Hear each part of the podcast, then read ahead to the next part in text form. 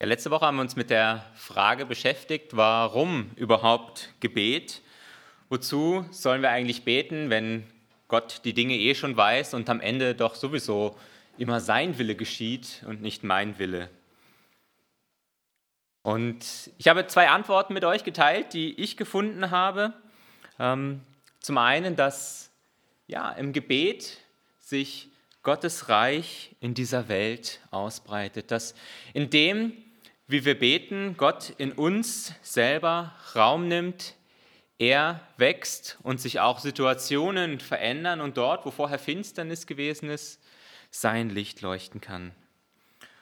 Und zum Zweiten die Antwort ja, Gott wird sich durch unser Gebet nicht verändern. Es wird sich auch nicht immer die Situation verändern, aber Gott möchte immer uns durch das Gebet verändern. Im Gebet geht es also zunächst einmal nicht um, ja, um die Situation, sondern es geht um die Beziehung zwischen mir und Gott. Im Grunde vielleicht das, was Ildiko vorhin auch beschrieben hat, dieses Stehen vor Gott, Kommen zu Gott, das, was für uns vielleicht so unvorstellbar ist, dass wir es versuchen umzuschreiben, umzudeuten, dass Gott zu uns kommt, dass wir zu ihm kommen. Es ist ein Zueinander, ein Aufeinander zugehen. Der Moment, in dem ich bete, meine Haltung, meine Einstellung, das ist das, worum es geht. Das war das Thema letzte Woche und heute Morgen wollen wir uns mit einer Frage beschäftigen, ja, die auch in dieser Geschichte zum Ausdruck kommt, äh, in dieser Geschichte von Sodom und Gomorra und dem Gebet oder dem Bitten und dem Ringen von Abraham. Es geht um die Frage, warum dann Fürbitte? Ich habe am Montagvormittag bin ich mit Jessica da gesessen und habe überlegt, worüber ich heute Morgen predigen kann, über welchen Aspekt von Gebet. Und ähm, dann hat Jessica gesagt, naja, wenn es doch im Gebet eigentlich hauptsächlich um mich und um meine Beziehung zu Gott geht, warum, warum bete ich dann für andere? Warum bete ich dann konkret für Veränderungen von Lebenssituationen und Umständen? Und ja, diese Frage wollen wir heute Morgen gemeinsam uns betrachten. Warum Fürbitte, wenn es im Kern nicht um die Erfüllung geht? Des Gebetes geht, wenn es im Kern nicht darum geht, ähm, um dieses Ziel, mit dem ich vielleicht vor Gott komme. Und ich möchte im Wesentlichen auch an dieser Aussage von letzter Woche festhalten, dass es nicht darum geht, dass sich all diese Dinge erfüllen, um die ich bitte. Warum? Also Fürbitte. Dieser Begriff Fürbitte ist eigentlich recht einfach zu erklären, recht einfach zu verstehen. Es geht um das Gebet im Prinzip um das Eintreten, um das vor Gott bringen von einer bestimmten Person oder von einer Situation. Und ich möchte dieses Thema ganz gerne anhand eines, ja, eines Bibeltextes, anhand eines solchen Fürbittegebetes betrachten, das wir in der Bibel finden, im Buch Daniel. Und dieses Gebet, diese Bitte von Daniel, sie ist relativ lang und wird auch relativ viel Zeit ähm, heute Morgen in Anspruch nehmen. Aber doch denke ich, dass es so wertvoll ist, einfach auch ganz konkret am Wort Gottes und an dem, wie es uns vorgemacht ist, auch zu sehen und zu erkennen, ja, worum es in der Fürbitte geht und warum wir für Dinge beten sollen. Wir finden dieses Gebet in Kapitel 9, Daniel Kapitel 9.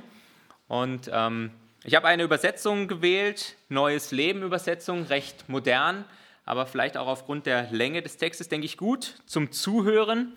Und wer eine Bibel hat, schlagt es gerne auf und lest mit.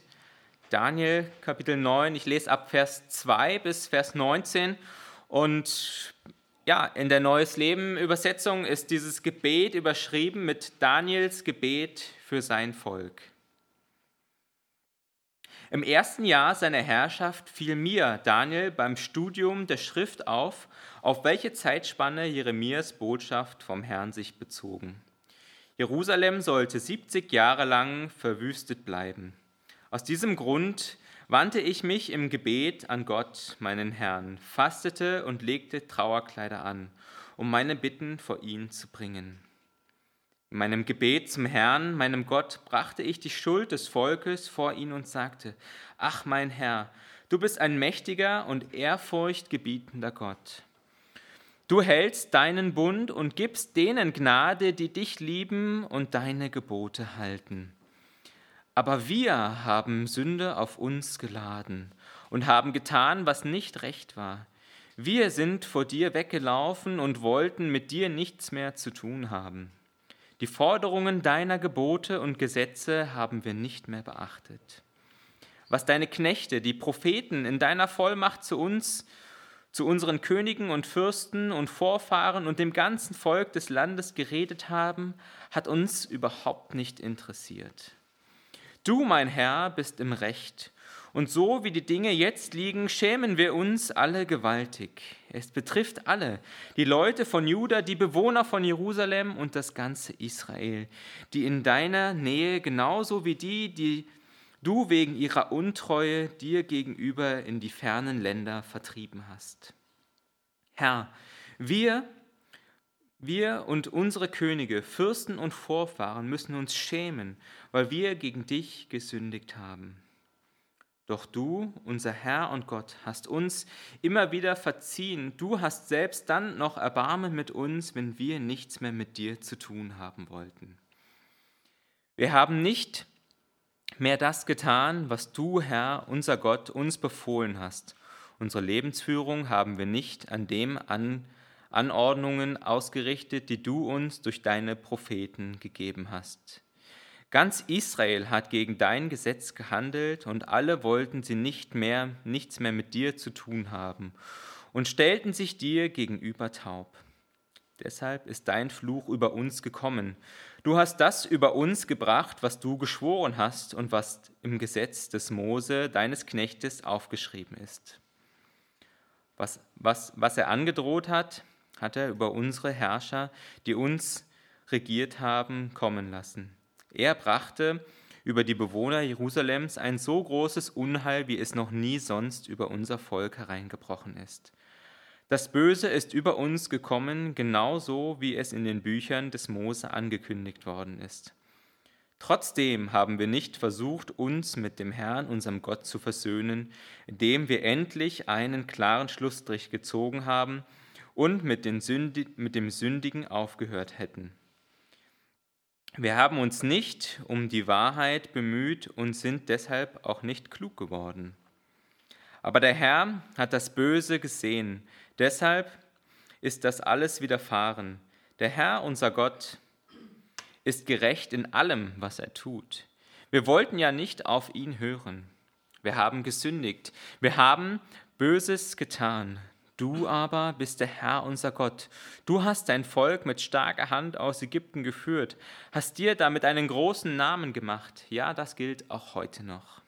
Herr, sei nicht länger zornig über deine Stadt Jerusalem und deinen heiligen Berg.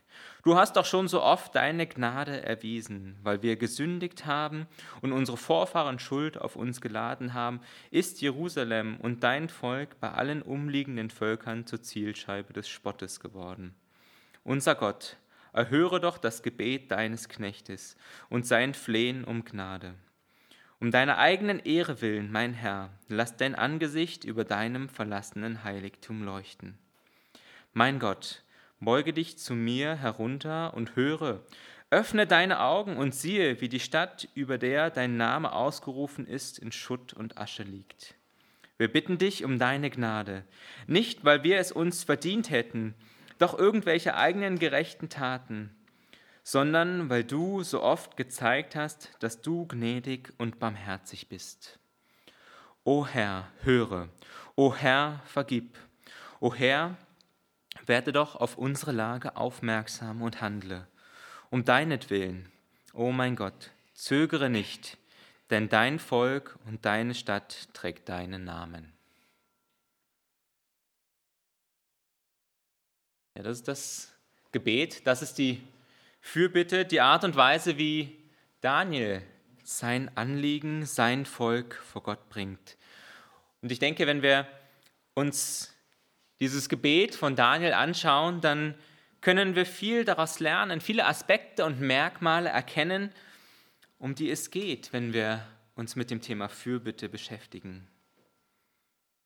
Und wie beim Gebet im Allgemeinen ist auch bei der Fürbitte nicht das Entscheidende, wie oft oder was wir beten, sondern es geht vielmehr um das Wie. Wie wir vor Gott kommen, mit welcher Haltung und Einstellung, wie wir ihm begegnen, wie wir auch zu dem stehen, für das wir beten. Und schauen wir vielleicht nochmal im Detail auf die Haltung, auf die Einstellung, die wir in diesen Versen von Daniel erkennen können. Da fällt zunächst einmal auf dieser Einstieg in Vers 2, wie Daniel überhaupt darauf gekommen ist, dieses Gebet zu sprechen. Da heißt es nämlich, es fiel mir, Daniel, beim Studieren der Schrift auf, und dann geht es in Vers weiter, im Vers 3 weiter, aus diesem Grund wandte ich mich im Gebet an Gott. Daniel hat sich mit Gottes Wort beschäftigt, hat darin geforscht und die Erkenntnis dessen, was er da gelesen hat, die hat ihn dazu veranlasst, ja, im Gebet vor Gott zu treten. Daniel ist auf der Suche nach der Wahrheit und ja, die Erkenntnis, die Gott ihm hier schenkt, die führt ihn unweigerlich ins Gebet. Und dann geht es weiter in Vers 3. Wie bringt er seine Gedanken vor Gott? Er fastet, legt Trauerkleider an, er zeigt eine tiefe Betroffenheit und Verbundenheit mit seinem Volk. Daniel identifiziert sich mit dem, für den er betet. Er redet nicht über irgendjemand anderen, sondern er macht sich eins mit dem. Er redet von uns und wir.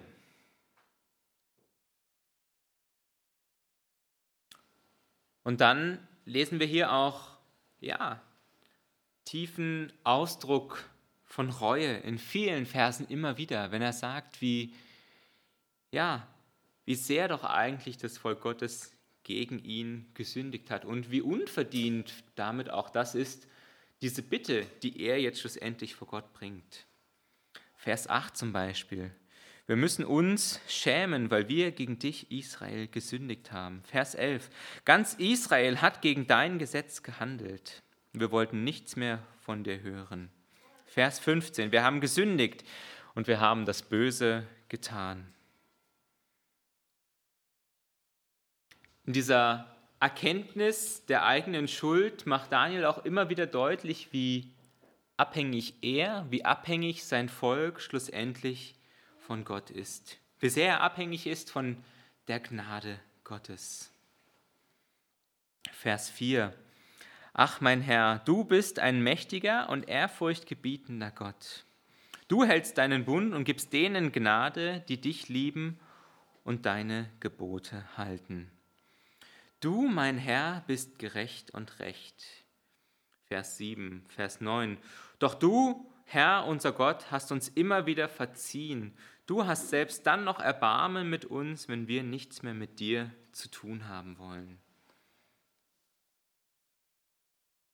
Daniel, ja, spricht aus, wie gerecht und recht Gott ist. Trotz all dem, ja, Versagen, trotz all dem Unrecht, mit dem wir Menschen Gott konfrontieren, trotz all dem Unrecht, wie wir uns benehmen, da ist Gott derjenige, der, ja, der gleich ist, der sich eben nicht ändert, der nicht so auf uns reagiert, wie ja, Gott es uns in den zehn Geboten ja sogar selber lehrt. Auge um Auge, Zahn um Zahn. Das ist schon ein Fortschritt, wie wir Menschen ähm, miteinander umgehen sollen. Aber Gott handelt hier anders. Er steht zu, ja, zu seinem Bund, auch wenn wir ihn brechen. In den Versen 16 bis 19 betet Daniel dann schlussendlich auch in seinem Gebet und bringt zum Ausdruck, dass er, ja, Gott verherrlicht wird, dass sein Reich gebaut wird. Um deiner eigenen Ehre willen, mein Herr, lass dein Angesicht über deinem verlassenen Heiligtum leuchten. Und dann Vers 19, um deinetwillen, mein Gott, zögere nicht.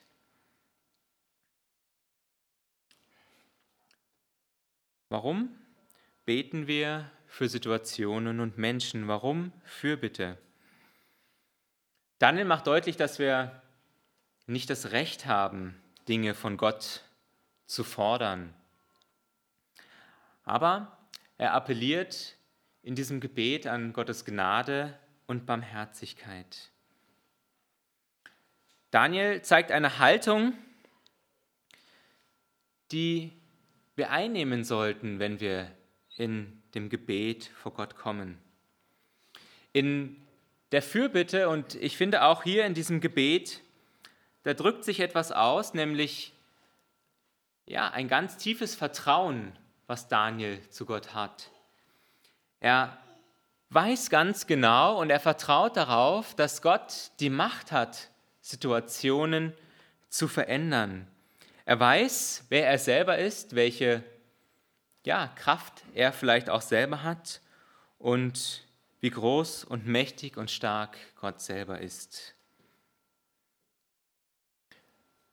Wenn ich gar nicht glaube, dass Gott die Möglichkeit hat, Dinge in meinem Leben zu verändern, unmögliche Situationen zum Guten zu wenden, dann macht es auch keinen Sinn, mit meinen Anliegen und mit meinen Bitten vor diesen Gott zu kommen. Daniel sagt, du aber bist der Herr, unser Gott. Du hast dein Volk mit starker Hand aus Ägypten geführt und hast dir damit einen großen Namen gemacht. Und er sagt dann, das gilt auch heute.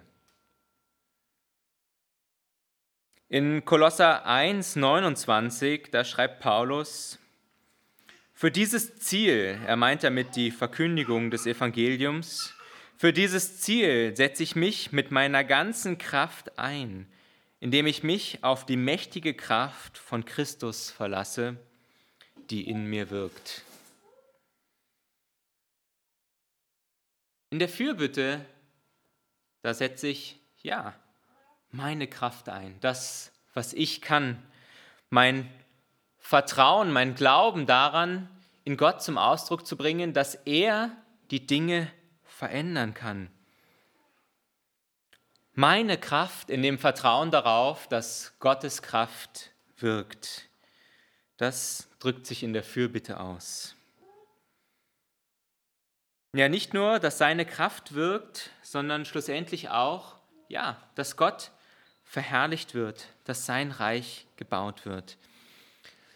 In dieser Frage, warum Fürbitte, sehe ich für mich, ja, die Erfüllung schlussendlich der zwei Gebote, die die wichtigsten Gebote sind, die Jesus uns auch lehrt, Matthäus, 27, Matthäus 22, 37 bis 40. Du sollst den Herrn, deinen Gott lieben von ganzem Herzen und von ganzer Seele und von ganzem Gemüt. Dies ist das höchste und erste Gebot. Das andere aber ist dem gleich. Du sollst deinen Nächsten lieben wie dich selbst. In diesen beiden Geboten hängt das ganze Gesetz und die Propheten. Im Gebet ganz allgemein, da bringen wir das zum Ausdruck, dass wir Gott vertrauen, dass wir ihn bitten, ja, schlussendlich, dass wir ihn lieben und dass wir versuchen wollen, seinen Willen zu tun, ihm ähnlicher zu werden. Und ich denke, in der Fürbitte, da nehmen wir eben diesen zweiten Aspekt, nämlich unseren Nächsten, mit hinein, mit in den Blick. In der Fürbitte wird die Person, für die ich bete, um die ich bitte, zu meinem Nächsten drücke meine Verbundenheit, meine Anteilnahme, ja schlussendlich meine Liebe für diese Person aus, die mir so wichtig ist, dass ich sie ja vor Gott hinstelle, dass ich sie in die Nähe Gottes rücke. Die Fürbitte, sie ermöglicht mir Nächstenliebe zu üben für Personen, die mir ja physisch gerade nicht nahe sind. Sie ermöglicht mir, Nächstenliebe zu üben für Personen, deren Hilfe, die sie benötigen, meine eigene Kraft übersteigen.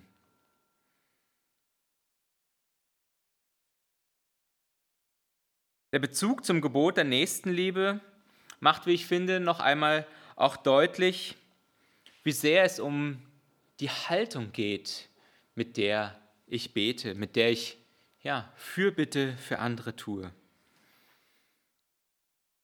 Das, was die Fürbitte ausmacht, ist die Verbundenheit zu der Person oder für die Situation, um die ich bitte. Der Auftrag zur Nächstenliebe ist viel mehr als nur die Aufzählung oder das Herunterbeten für, ja, für eine Sache wenn ich durch Graz gehe und jedem Obdachlosen einfach einen Euro ins Körperl schmeiße oder in die Hand lege und dann weitergehe, dann habe ich, würde ich sagen, das Gebot der Nächstenliebe nicht erfüllt. Weil wo hat sich dort die Liebe gezeigt? Wo ist meine Liebe für diese Person zum Ausdruck gekommen? Ich habe ihr vielleicht etwas Gutes getan sogar, aber Gott fordert mehr von uns, eben nicht nur das Gute zu tun, sondern es auch mit der richtigen Haltung zu tun.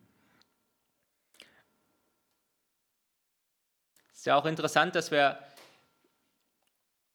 ja, es immer wieder heißt, wir werden an unseren Taten gemessen irgendwo, war ja auch ein Satz, der ähm, so durch die Politik gegangen ist, in verschiedenen Kontexten. Wir werden an unseren Taten gemessen und da müssen wir vielleicht auch manchmal drauf kommen, dass andere Menschen, die ja, Jesus nicht kennen, die nicht mit ihm leben, genauso viele gute Dinge tun, vielleicht manchmal sogar mehr gute Dinge tun. Und das ist herausfordernd. Wo ist dann da der Unterschied zwischen dem, wie ich einer Person begegne und wie es jemand anders tut? Und ich denke, das Wie ist ganz entscheidend. Wie begegne ich dieser Person? Wenn ich auf jemanden zugehe. Es macht einen großen Unterschied, ob ich durch die Stadt gehe und jedem Person einen Euro vielleicht in die Hand lege, der ihm bedarf, aber wenn ich mich dann auch noch ihm zuwende, wenn ich mir Zeit für ihn nehme, wenn ich auch zum Ausdruck bringe, dass mir diese Person wirklich wichtig ist und dass ich das, was ich tue, nicht nur tue, um irgendwo mein eigenes Selbst zu befriedigen und mir am Abend auf die Schulter klopfen zu können. Nächstenliebe heißt die Person zu lieben. Und genauso ist es auch in der Fürbitte. Selber Anteil nehmen an dem, wofür ich bete, Mitleiden mit der Person, für die ich bitte. Ringen und kämpfen, das sind, glaube ich, ja, Kernmerkmale, Eigenschaften, die die Fürbitte auszeichnen. Und ich finde, ja, wenn man dieses Gebet von Daniel liest, dann stelle ich mir vor, wie er da auf den Knien gesessen ist, wie er, ja, man sieht es ja auch, wie er voller Reue und ähm, ja, voller Bewegtheit vor Gott kommt. Da sitzt er nicht einfach nur so an seinem Küchentisch und er wird nicht einfach danach aufgestanden sein und genauso weitergemacht haben wie vorher. Es hat ihn zutiefst bewegt. Er hat Anteil genommen an dem, wofür er gebetet hat. Und die Bibel, sie fordert uns auf, für so viele Dinge zu bitten und zu beten. Allein im Neuen Testament finden wir viele Stellen. Wir werden aufgefordert, für die, Übrig, für die Obrigkeit zu beten, für Autoritäten, die Regierung, für Geistliche, für Pastoren, für Missionare, für die Kirche, für unsere Freunde, für die Menschen in unserem Land, für diejenigen, die krank sind, für unsere Feinde, für diejenigen, die uns verfolgen, für die Menschen, die ja auch irgendwo uns verlassen haben, aus unserem Blickfeld geraten sind, schlussendlich, ja, für alle Menschen zu beten.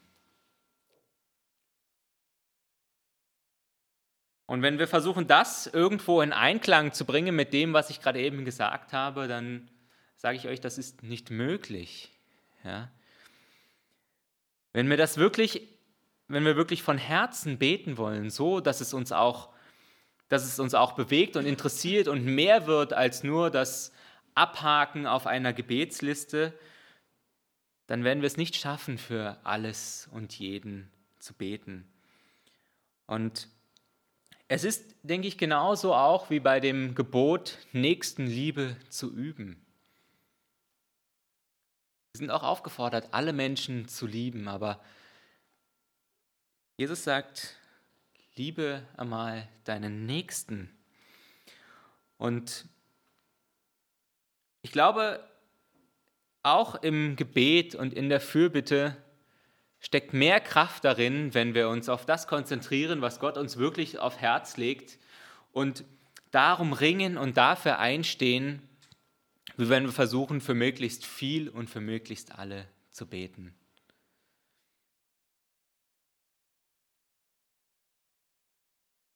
Geht darum, für Dinge zu beten und einzustehen, die Gott uns wirklich aufs Herz legt.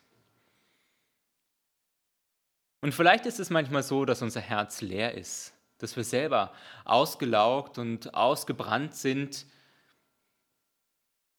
Ja, dann ist es, glaube ich, dran, einen Schritt zurückzugehen und ähm, danach zu suchen, worum es letzte Woche gegangen ist. Zunächst einmal, dass Gott mein eigenes Herz wieder erneuert und verändert, dass Gott mein eigenes Herz füllt, damit ich dann ja auch wieder die Kraft habe, den Blick habe, ähm, die Möglichkeit habe, für andere Menschen einzustehen im Gebet. Warum Fürbitte? Wie Fürbitte? In der Fürbitte kommt unser Vertrauen zu unserem Vater, zu Gott, zum Allmächtigen zum Ausdruck. Darin, dass wir ihm zutrauen, dass er allmächtig, allwissend ist, dass er die Macht hat, Leben und Situationen zu verändern. Denn sonst könnten wir auch irgendwo anders hingehen und nicht zu ihm. In der Fürbitte drücken wir aber vor allem unsere Verbundenheit aus zu den Menschen, zu denen wir Anteil nehmen, zu den Personen, für die wir bitten, für die Situationen, für die wir einstehen. Und diese Anteilnahme, dieses Gebet, das bleibt auch nicht bei uns, sondern es erreicht diejenigen, für die wir beten. Durch Jesus Christus sind wir ja, miteinander verbunden und die Menschen, für die wir einstehen, sie spüren und erfahren unser Gebet. Und ähm, ja, ich durfte das selber schon ganz oft erleben in vielen Situationen und ähm, ich hoffe, ihr habt das auch schon erlebt und es ermutigt euch auch selber, ja, so für Menschen zu beten und dafür einzustehen und darum zu ringen.